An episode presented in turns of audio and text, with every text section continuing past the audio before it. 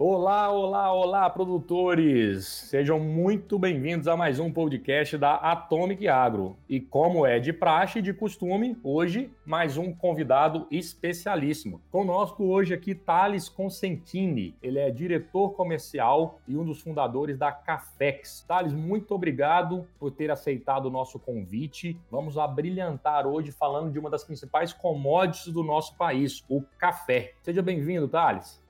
Oi, Bruno, tudo bem? Olá, pessoal. É um prazer estar aqui com vocês, falar um pouquinho da Cafex, falar um pouquinho do, do café. É, tenho certeza que vai ser um papo super bacana.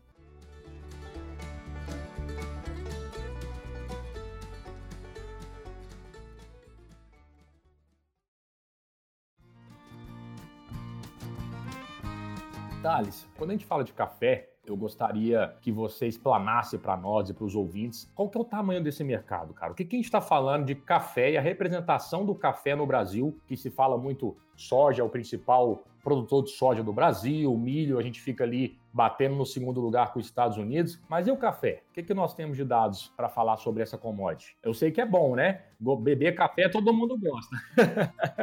Não, o Brasil, o Brasil hoje é o maior produtor de café do mundo, né? A gente produz nessa safra desse ano, a gente deve produzir quase 70 milhões de sacas, isso dá quase um terço da produção mundial. É, nós ficamos brigando ali o tempo todo com os Estados Unidos para ser também o maior consumidor mundial de café. Então, assim, o Brasil definitivamente um país relevante para café. Para você ter ideia, Bruno, são mais de 300 mil produtores, tem uma área aí de aproximadamente 2,2 milhões de hectares, são 1.900 municípios que produzem café. A gente tem, sei lá, alguma coisa perto de 5.500 municípios no Brasil, então imagina, quase metade dos municípios do país tem um pezinho de café ali que tem alguém cuidando, né? São 8 milhões de empregos diretos, mais de 5 bi de exportação. Então, assim, é um produto super relevante dentro da cadeia do agronegócio e também é um dos que mais distribui renda. Então, assim, não dá para falar que café não é relevante hoje no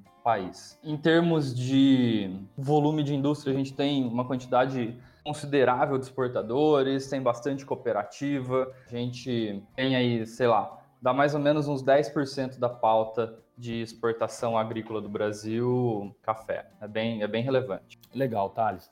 Aqui na, na minha, vamos dizer assim, ignorância, tá? Eu tendo a ser um bom consumidor de café. Já participei de, de, alguns projetos, né? E nós temos nessa jornada juntos aí, fazendo um trabalho aí junto com a Cafex e a Atomic Agro. É, e eu visitei o sul de Minas, né? Sul de Minas Gerais algumas vezes, e eu percebi ali, e aí você me corrija se eu estiver errado, que é uma região é, extremamente atrativa, um polo realmente forte né, de, de, produção de café. Particularmente, eu sou nascido no sul de Minas, né? Nasci em Pouso Alegre, pertinho aí, tem fortes cooperativas, né? Por que da região? É clima? É solo? O que que faz? Porque existem muitas particularidades do café, né, Thales? Você tem tipo de café que ele pode ser premiado, custar 600, 700 reais e às vezes um, um, café custa 300, 400. Qual que é essa diferença que faz o café ser tão particular na sua precificação e essas áreas, né? Por exemplo, o que, que faz o sul de Minas, por exemplo? Mais uma vez, me corrija se eu estiver falando besteira, que o sul de Minas é o principal polo cafeicultor do nosso país. É, hoje o, o café, na verdade, ele precisa de, de um clima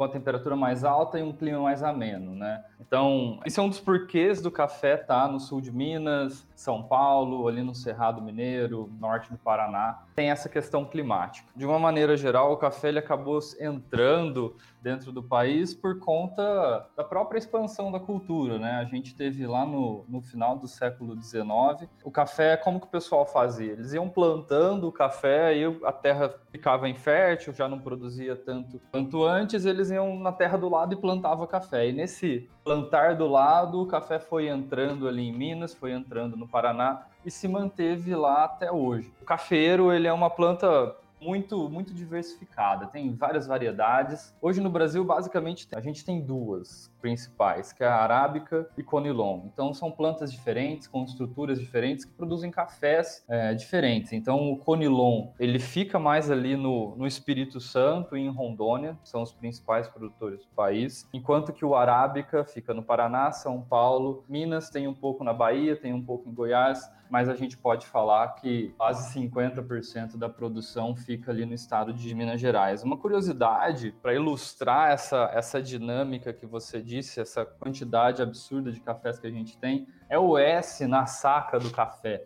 É, não sei se você já reparou, mas tem é, cafés do Brasil. Antigamente era café, e agora eles botaram um Szinho lá justamente para mostrar o quão variado é o potencial de produção no país. Então, clima, é, altitude, solo, manejo, várias é, técnicas de pós-colheita, várias coisas acabam influenciando é, na bebida que o café tem.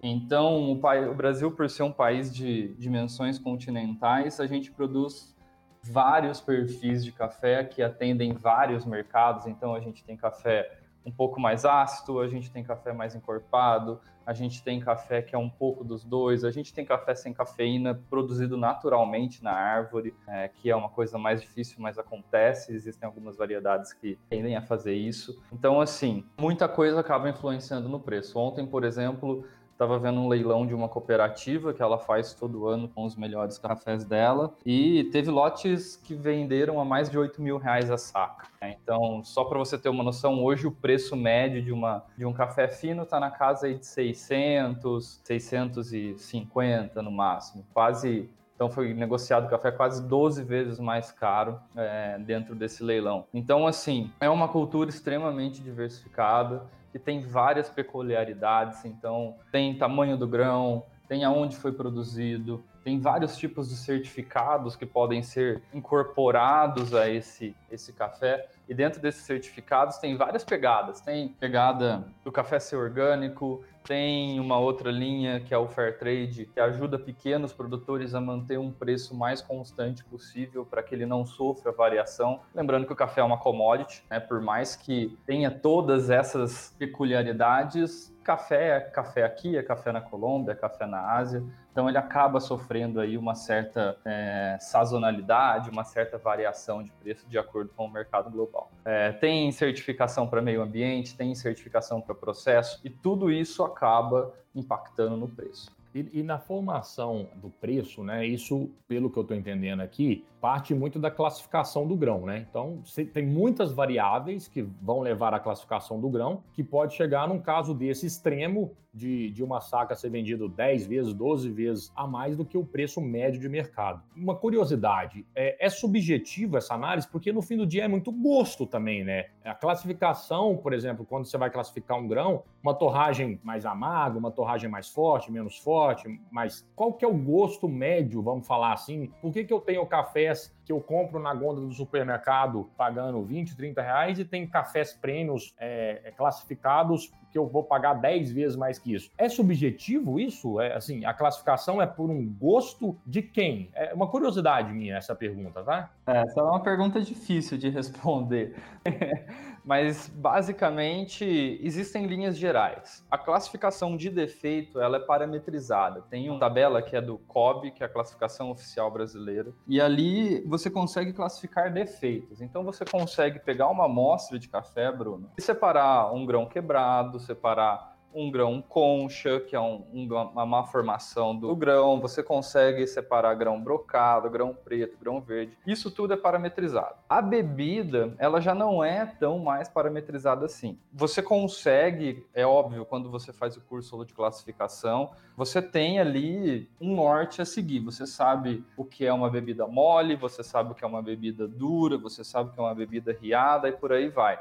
Mas assim, a ocasião faz o ladrão. Então, poxa, se eu estou precisando de café fino, eu sendo um exportador, por exemplo, eu não estou conseguindo achar um café fino, mas eu acho um café que é quase fino, aquilo ali acaba sendo o quase fino. Da mesma coisa que eu não estou precisando de café fino, eu vou ser mais criterioso, sabe? Quando eu recebo esse lote. Então, assim, é, existe mesmo essa subjetividade, é, eu concordo, mas, assim, existem meios de você parametrizar isso. Isso é até uma das coisas que a Cafex faz. Hoje, para você ter uma ideia como que funciona a negociação de café, é, eu, produtor, vou lá, pego uma amostra do meu café, levo para um exportador ou levo para um corretor. Esse cara vai classificar a minha amostra, vai provar a minha amostra e vai dar um preço em cima dela. Esse, esse tempo de levar a amostra, distribuir as amostras para o mercado, às vezes leva três, quatro dias. Né? A Cafex ela agiliza esse processo. A gente conseguiu colocar tudo de uma maneira parametrizada num sistema web. Então o produtor ele vai lá, lança a amostra dele com todos os parâmetros que esse classificador classificaria e já diz, e a gente dispara essa descrição da amostra para os compradores. Né? Então é, eu consigo economizar ali três, quatro dias numa negociação. E aí você vai falar, poxa, Thales, mas e essa questão da bebida? Você acabou de falar que é subjetivo. É subjetivo dentro de um determinado range. Então, quando você falar, ah, esse café bebe assim ou esse café bebe assado, é sempre importante olhar a amostra. Na Cafex eu tenho essa amostra descrita. Ah, então muitas vezes o que a própria descrição já vai falar se esse café é uma bebida melhor ou uma bebida menos melhor, pelo que está colocado ali na, no laudo que o, que o produtor lança. Então, assim, é, a gente tem conseguido bons resultados é, para tentar minimizar esse tipo de discordância, digamos assim. Além de ter outras coisas que a Cafex faz para também proteger o produtor. Então, a gente tem um contrato digital no momento da, da venda, da conclusão do negócio, esse contrato é gerado automaticamente. O sistema já colhe a assinatura das duas partes, então não tem essa, ah, mas você tinha dito que o café era assim, ou que o café era assado. Não, não tem isso, a descrição está toda lá no contrato é, isso acaba minimizando bastante essas variações que normalmente acontecem na bebida. Que legal, Thales. Você está me dizendo então que uma das dores desses produtores rurais, né, e aí os cafeicultores, é justamente a conexão e a agilidade no momento de comercializar né, de achar compradores, que então a Cafex ela democratiza isso, né, ela traz transparência para a relação de compra e venda e traz uma agilidade, né, que você disse aí, trouxe os números aí de às vezes dois, três dias a mais num processo. Isso no final do dia, né, é dinheiro na mesa, porque nós estamos falando de uma commodity que de um dia para o outro ela pode sofrer variações de preço, certo? Ela não só pode, como ela sofre, né? Só para você ter uma visão do mercado, a gente, que nem eu falei no começo, são 300 mil produtores mas 10 empresas exportam 50% do café que é produzido no país. Então, assim, é muita gente produzindo para pouca gente comprando. Né? No final das contas, é extremamente concentrado.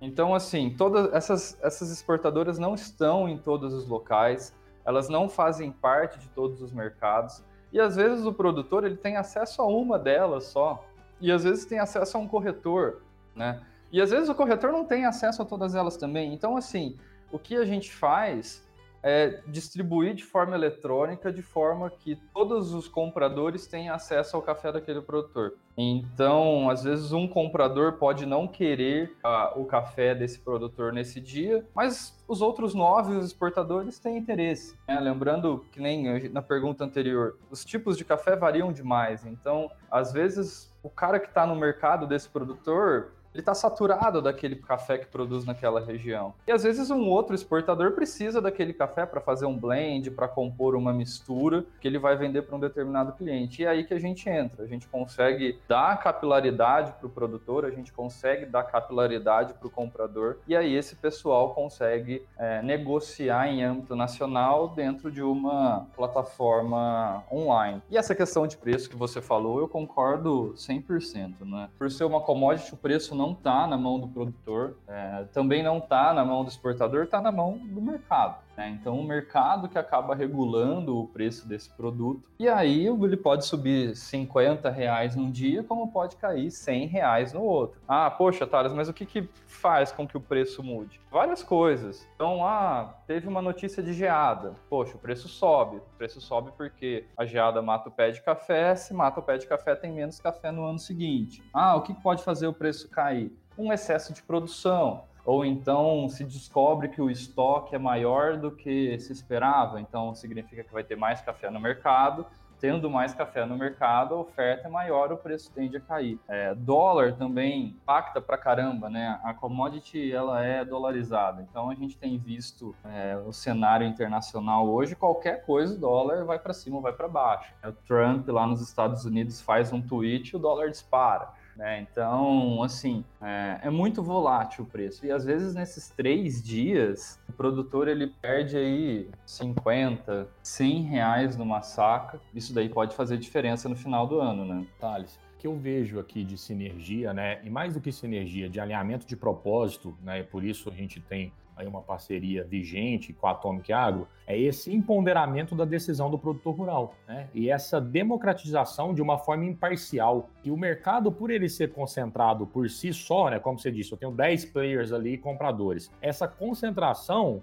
ela traz uma certa burocratização pelo processo, mas ela também traz parcialidade na hora de precificar, comprar e vender. Quando a gente desburocratiza isso e dá mais acesso à base de produtores rurais para eles terem melhores negociações, preços de ponta e eles terem transparência da informação e, do, e dos dados, nós estamos empoderando a decisão do produtor rural. É, e isso é o que eu, que eu vejo de maior valor no final do dia é, do que a Atomic Agro se propõe a fazer, de empoderar pequenos e médios produtores. Né? E pegando esse gancho, é, por que a gente está falando aqui dos cafeicultores? Qual é o perfil de produtor em relação a esses produtores que negociam na café, que se tem essa possibilidade? Só para o ouvinte entender, assim, ah, eu estou escutando aqui agora, eu sou um cafeicultor, é, tenho uma área aqui pequena, familiar, e eu sofro essa dor. Eu não sei para quem eu vendo, eu não tenho acesso a, a muitos compradores, eu estou aqui local na minha cidade e realmente eu tenho muita dificuldade de vender minha produção. A Cafex consegue ajudar ele? A gente hoje trabalha com produtores produtores acima de 10 mil sacas, tá, Bruno?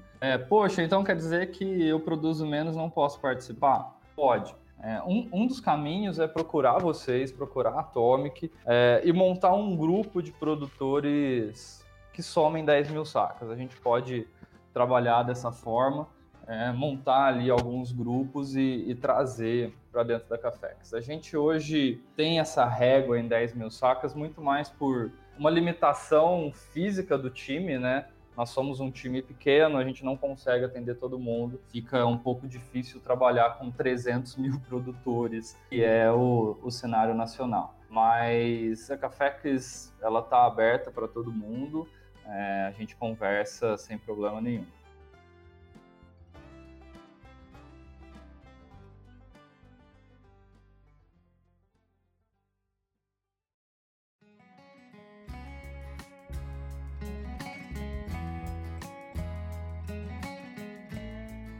Para a gente falar um pouquinho, fugindo um pouco do café, mas nós fizemos alguns, é, algumas negociações com produtores de soja, é, soja primeira safra e, e, na maioria das vezes, milho como a segunda safra, que tinham exatamente essa dor pequenos produtores, produtores de 100, é, 150, 200 hectares, que tinham uma dificuldade de acesso a melhores condições de compra de insumos, acesso a melhores condições de crédito, né, de financiamento e melhores condições da comercialização da sua safra. E nós fizemos exatamente isso. Juntamos vários desses pequenos e médios produtores. Com isso, você cria um corpo né, muito mais é, robusto com empoderamento na negociação. Então a gente consegue ir para o mercado com muito mais força, a gente consegue fazer esse grupo de produtores e dar acesso para quando um produtor pequeno, né, isolado, sozinho, que realmente tem a dificuldade de acessar, porque muitas vezes esses exportadores, esses compradores nem abrem a porta para conversar com esse pequeno produtor, porque a linha de corte, como você mesmo disse, né, ela exige um esforço por parte da empresa de ter que ter uma linha de corte por não ter time suficiente, por não ter braço, por não ter recurso recurso. Mas quando a gente organiza essas demandas em um grupo, é bom para todo mundo, né? No final do dia, a gente entregou valor para todo mundo. Porque assim, o comprador ganha porque ele está negociando com uma pessoa, né? Com um grupo, um representante, uma empresa. É, a, a, organização por parte do produtor, ela também fica boa, ela ganha porque ele aumenta a sua capacidade de negociação, então ele vai ter melhores condições de preço, de negociação, e o mercado ele, se de, ele fica democrático. Eu acho que a palavra aqui chave é essa democratização, né, cara? A gente desburocratiza o processo de compra e vendas e intermediações, porque fica um monte de dinheiro em cima da mesa. Esse dado, né, de que fica muito dinheiro dinheiro em cima da mesa quando você tem muita gente colocando a mão, né? quando você tem muita gente para colocar a mão, ah, sai do produtor, passa por uma cooperativa, chega numa trading, chega num corretor, até esse café ser exportado ou ser negociado, cara, você passou por seis, sete mãos. Todo mundo tem que pegar um pedaço. Então, quando a gente centraliza isso e conecta compradores e vendedores, que é os objetivos aqui da Cafex, né, essa transparência na relação de compra e venda, esse dinheiro ele é distribuído de uma forma é, muito mais uniforme, não é isso? Exato. É. Só um parênteses aqui. É, a cooperativa é um elo muito importante da cadeia. Então, a gente não quer tirar o mercado da cooperativa, a gente não quer concorrer com a cooperativa, porque eu entendo que a cooperativa faz coisas muito importantes para o produtor. Né? Ela dá suporte, é, tanto técnico quanto financeiro, ela tem loja, ela tem agrônomo, ela tem alguns eventos educativos ali para o dia a dia do produtor.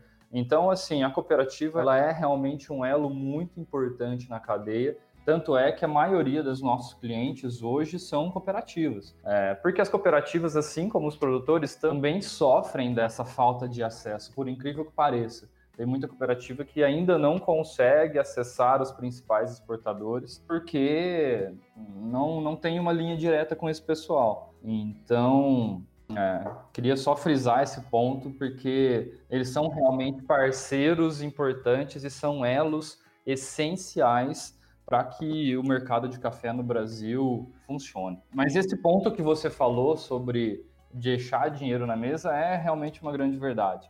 Uma das coisas legais que eu acho da Cafex é que a pessoa que negocia, seja um produtor ou seja uma cooperativa, ela tem o controle sobre a negociação. Então, você sabe os lances que você está tendo, você sabe de onde esses lances estão vindo, então deixa o processo muito mais transparente. Né? Muitas vezes é, você acaba negociando com um corretor, digamos assim, e aí você simplesmente recebe o preço que esse corretor vendeu. O preço é 500 reais. Ah, tudo bem, mas quais foram as ofertas? Quais foram os participantes? Em que momentos eles deram? Em que momento eles deram os lances? Isso, isso não chega para o produtor, né? Não chega para a cooperativa. Na Cafex você consegue isso. Você tem o controle ali do que está acontecendo e você tem a liberdade de escolher o que fazer. Então, às vezes você tem um, é, uma oferta pagando mais, uma oferta pagando um pouco menos, mas a um pouco menos, é, talvez a logística seja mais fácil,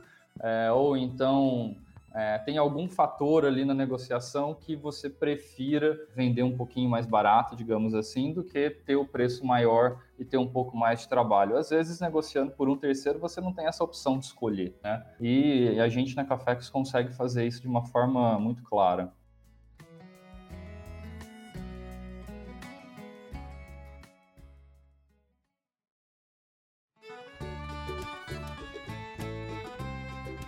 Grande Thales, muito obrigado pela sua participação. Realmente engrandeceu aqui no nosso podcast um assunto extremamente é, importante né, dentro do nosso ecossistema aí do agronegócio brasileiro. Cafeicultores realmente precisam muito do que a Cafex tem a oferecer. Fico extremamente feliz de ver uma empresa fazendo algo com o mesmo propósito que a Atomic Agro, que é democratizar a informação, empoderar realmente essa decisão do produtor rural, fazer com que ele tenha transparência e acesso a melhores condições. Um grande abraço, meu amigo, e muitíssimo obrigado e vamos acelerar e fazer grandes negócios juntos. E fique atento aí, porque nós vamos realmente fazer grandes coisas para os cafeicultores brasileiros. Obrigado, Bruno, pelo convite. Quero deixar aqui o convite também para você que escuta a gente conhecer o site da Cafex. Tem bastante informação, tem alguns clientes, é, alguns clientes. Hoje a gente cobre quase 25% da safra de café do Brasil. Então dá para conhecer um pouquinho mais da gente lá no site, que é www.cafex.com. É isso aí, Bruno. Obrigado pela oportunidade. Muito bom, Thales. Muito obrigado, ouvintes. Muito obrigado a todos que estão